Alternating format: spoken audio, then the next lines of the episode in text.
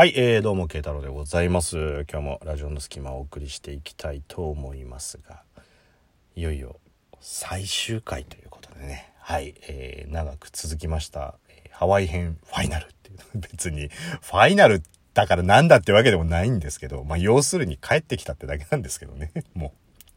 う。はい、あの、無事に帰ってまいりまして、今いつもの場所で収録をしているというところで、まあ落ち着きますね、やっぱりね、いつものとこで撮ってると。まあ帰ってきてね、そうそう、もう、こっちの方を先にラジオで喋りたかったっていう内容があるんですけど、まあ時間軸を考えてっていうところと、まあ今回ハハワイ編の最終回ということなんで、まあ一応今回これで、今回のハワイ旅行を完結させた上でまた通常回にしていこうかなと思いますんで、まあ今回はちょっとそのお話をしていこうかなと思うんですけど、で、今回の旅行もともと、まあそのアクティビティとかにこだわってなくても、なんだろう、ハワイにいてダラダラ過ごすみたいな感じだったから、その安いプランで行ったんですよ。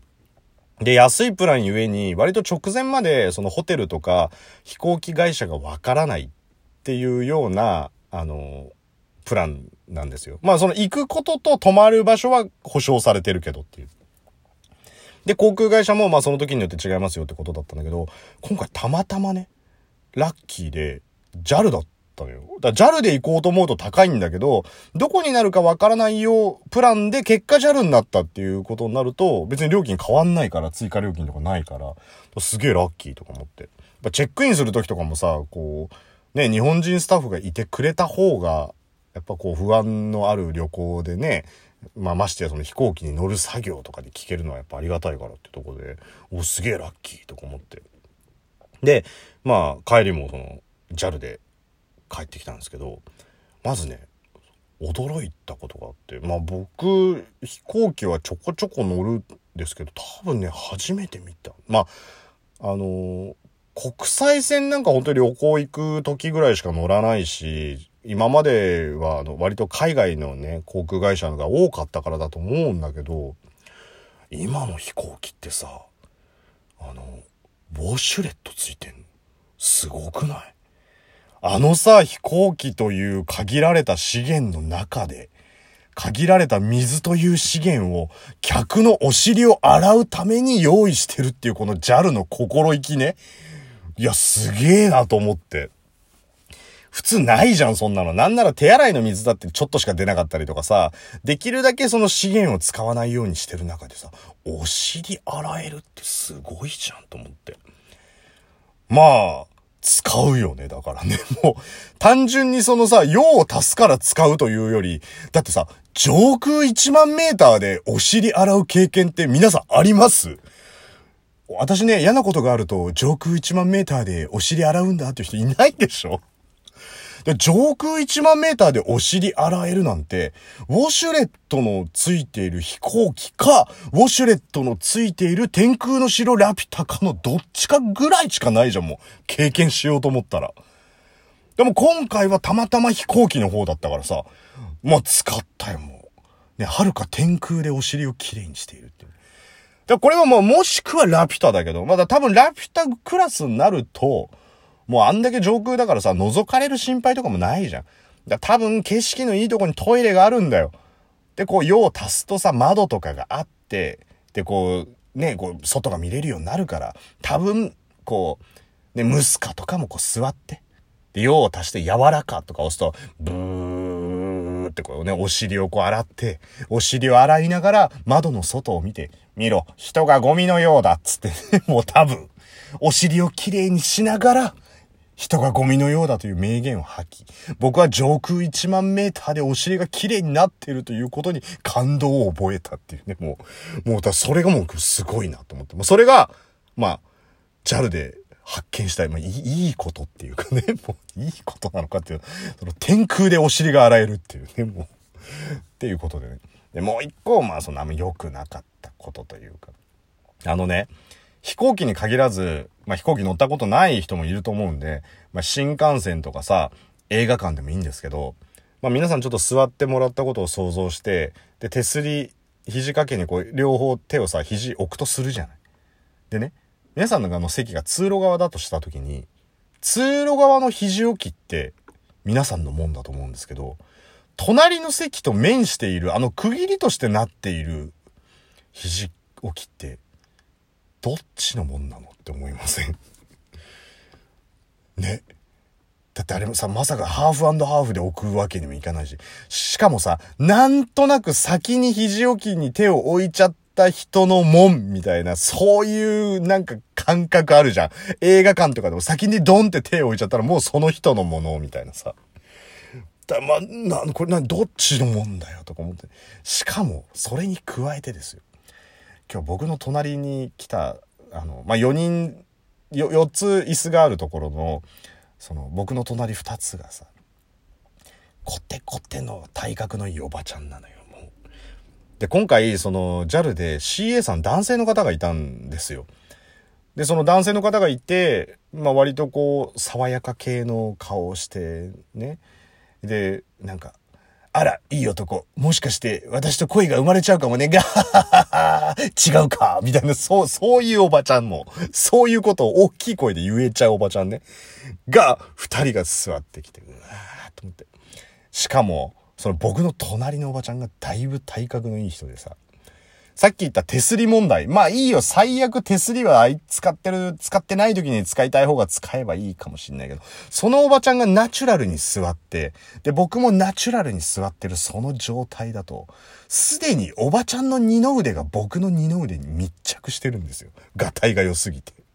そのおばちゃんの汗ばんだ二の腕が僕の二の腕にちょんと当たるっていうね、もう。その時、おばちゃんの少し湿った二の腕が僕の二の腕に密着したみたいな、そんな色っぽい展開はないよ。ないよ、本当に。しかもさ、その、まあいいよ、手すりを使ってるとこだったらまだ、まだ許しましょう。でも手すりの上空でね、僕の二の腕に密着してるってことは、おばちゃん完全に領空侵犯してんだよ、もう。僕がだからそこ一国一城の主だったらもうスクランブルかけてるよ、もう。緊急発進だよ、もう。おばちゃん迎撃するためにね、勝手に領空侵犯してるわけだから。でさ、まあ、そんなこともできないからさ、そのおばちゃんの湿った二の腕に当たらないように僕はちょっと腕を内側にグッと入れるわけですよ。で、な、真ん中だけくぼんでる状態な感じになるわけだけど、もう完全にさ、もうフォルムが砂時計ね、僕。もう、その、もう、くびれ、くびれの部分が二の腕をこう密着させないように僕はグッと中に入れる感じで、リラックスできる飛行機の座席で、なんで僕はそんな窮屈な体勢取ってなきゃいけないんだよと思いながら。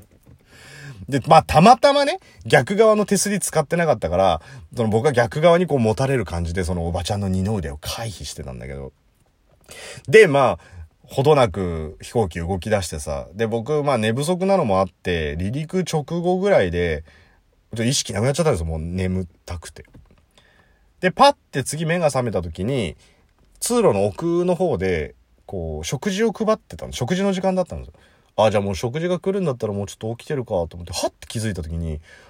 領空侵犯が解けてるんですよ、おばちゃんの。痩せたかと思って。痩せねえよってね。何があったその数十分でって話だけど。そう。で、って思ってパッて見たら、僕が逆側にもたれかけてたみたいに、おばちゃんもそのお友達の方にもたれかかってたの。で、おばちゃん寝てたのよ。そのお友達のおばちゃんの方は。で、そのおばちゃんの方にこうグッと肩を入れてる感じで、体勢だったんだけどね。そん時さ、まあ僕も寝てたからっていうのもあるかもしんないけど、映画でね、まあそのモニター前にあるじゃん。あの、いわゆる男女の絡みの多い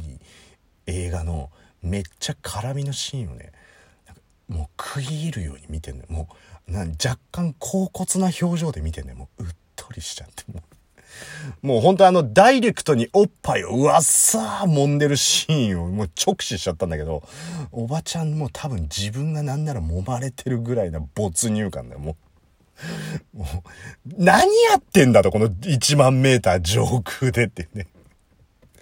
で、多分だけど、そのお友達が寝てるわけじゃん。だそれに体を入れることによってさ、ま、万が一こう目覚めてもこうすぐには見られないみたいな、あの何、中学生の子供がさ、親にエロサイト見てんのを見られないようにするみたいなさ、その感じなんじゃないの？で、あの、そんな感じで見て、何やってんだよって思って、でも食い入るように見てて。で、僕もパチって目開けただけだから、多分おばちゃん一瞬僕が起きたの気づかなかったんじゃない？で、あの、その、JAL でその食事を配ってたんだけど、普通さ、なんかビーフはチキンみたいな感じで聞くだけなんだけど、JAL の人、すごい丁寧にこう、写真みたいなの見せてくれて、どちらにしますかってこう、選ばさせてくれてたのね。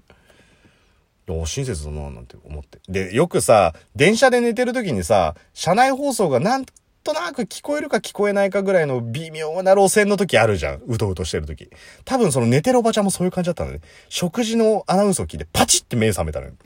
そしたら、